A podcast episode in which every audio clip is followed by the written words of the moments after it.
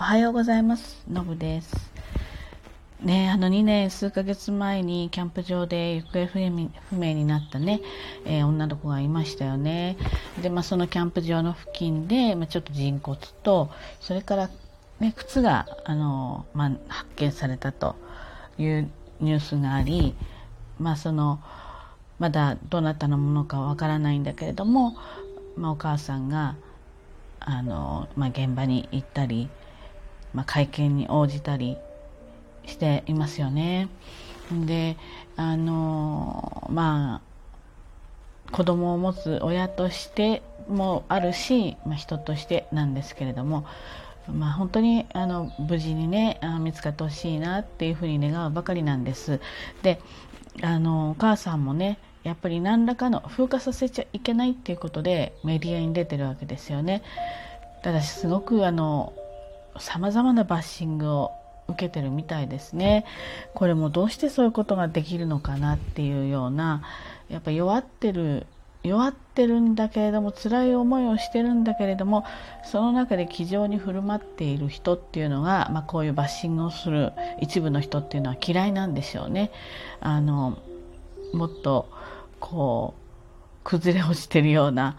そういう姿を、まあ、上から見てるというのが好きなんでしょう。こうなんていうかなその立ち向かっている人なんとか子供のために子供の発見のために、え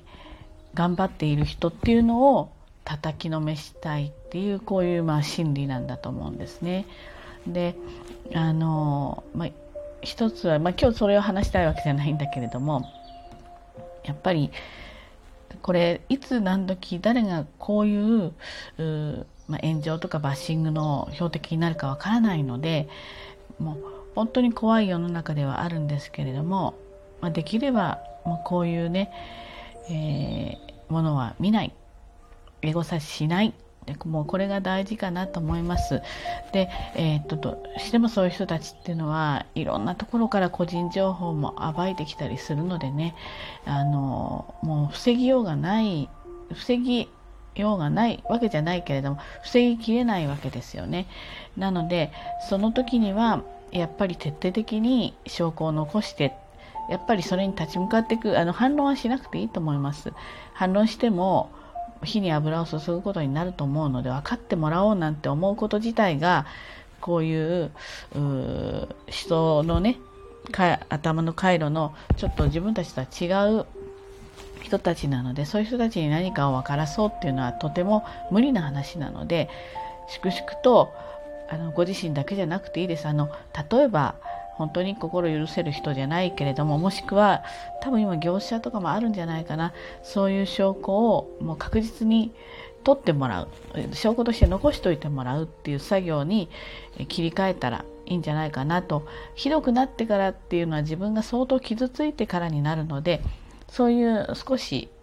ちょっとしたこう入り口みたいなのが見えたら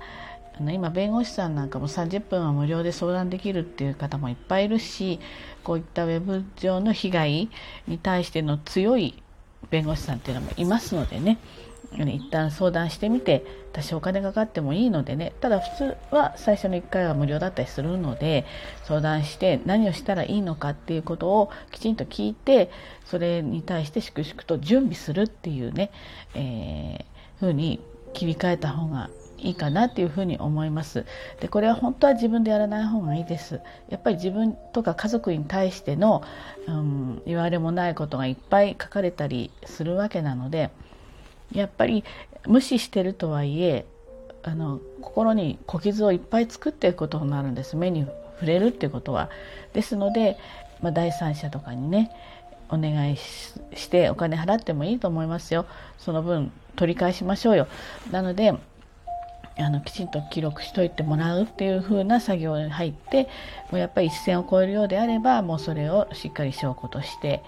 えー、突き止めてで法的手段に出れば意外と法的手段に出るとビビりますからそういう人たちは。なのでそういうような落ち着いた対処したらいいなと思います。でこれ私が今これお話ししてる収録している今日はですね人骨が見つかりかたあのえー、靴が1足。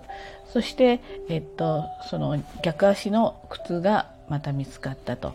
いう状態ですね。でこの靴はお母さんがお名前を書いているらしいのでそのお名前が見つからないということで、まあ、希望してずにお母様はまだあの探し続けるという、まあ、こんな状況ですね。であのウェブニュースとかを見ていると、まあ、この例えば会見をそのままあの報道するのであればいいと思います。お母さんはやっぱりうん報道することによって先ほども申し上げましたけど復活させないっていう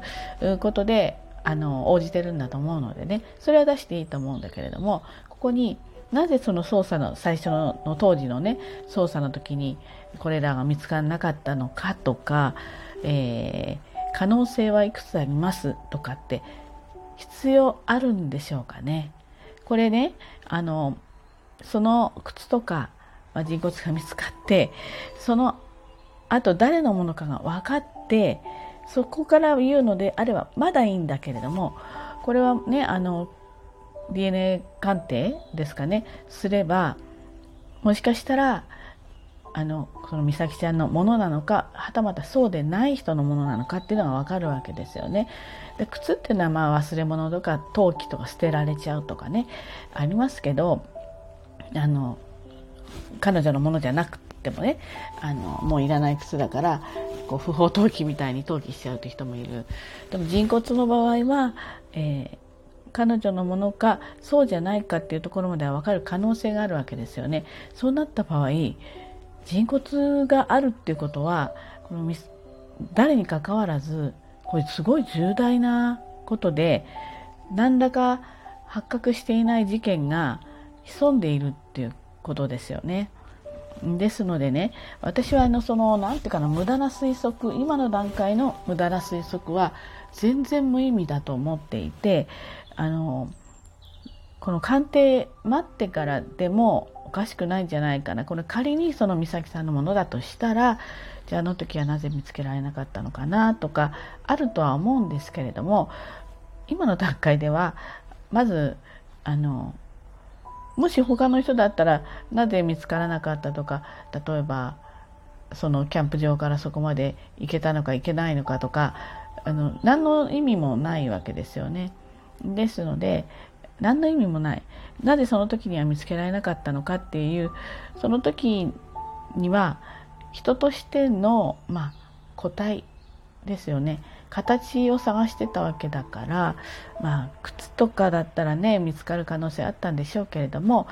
なんか少し論点が違うと思うんですよね。なのでなんかそういうね憶測のですごく報道が多くて私はちょっと嫌いです。あとはあのうんと知床のね船長の会見もそうですねなんか一言の言葉尻で、えー、結局あの問題点いっぱいあると思うんですよ。だけどこういったあの土下座は例えばあの演技みたいなでもそれはねあの本人でないとわからないんですよ。とりあえず土下し土下座しとけばいいやって思ってるかもしれないし本当にもう言葉でこうあの謝罪を表現しきれない時に行動に出るってことは誰しもあることなのでそうなのかもしれないし俳優さんのように演技力がすごくあって人の心に訴えるような言葉とかあ例えばうん、土下座の形があってあこれは感動したって思うかもしれないしそういう表現力の下手な人かもしれないしこんなものは周りの人がですね推測することとちょっと違うと思うんですよね。本気の謝罪じゃないとか。こんなの誰がわかるんですか？と。すっごく上手に謝罪できた人でも心の中ではペッて舌出してるかもしれないじゃない？だからそんなことはねわからないんですよ。それよりもやっぱりこの事件をがもう起きてしまった。で行方不明の方を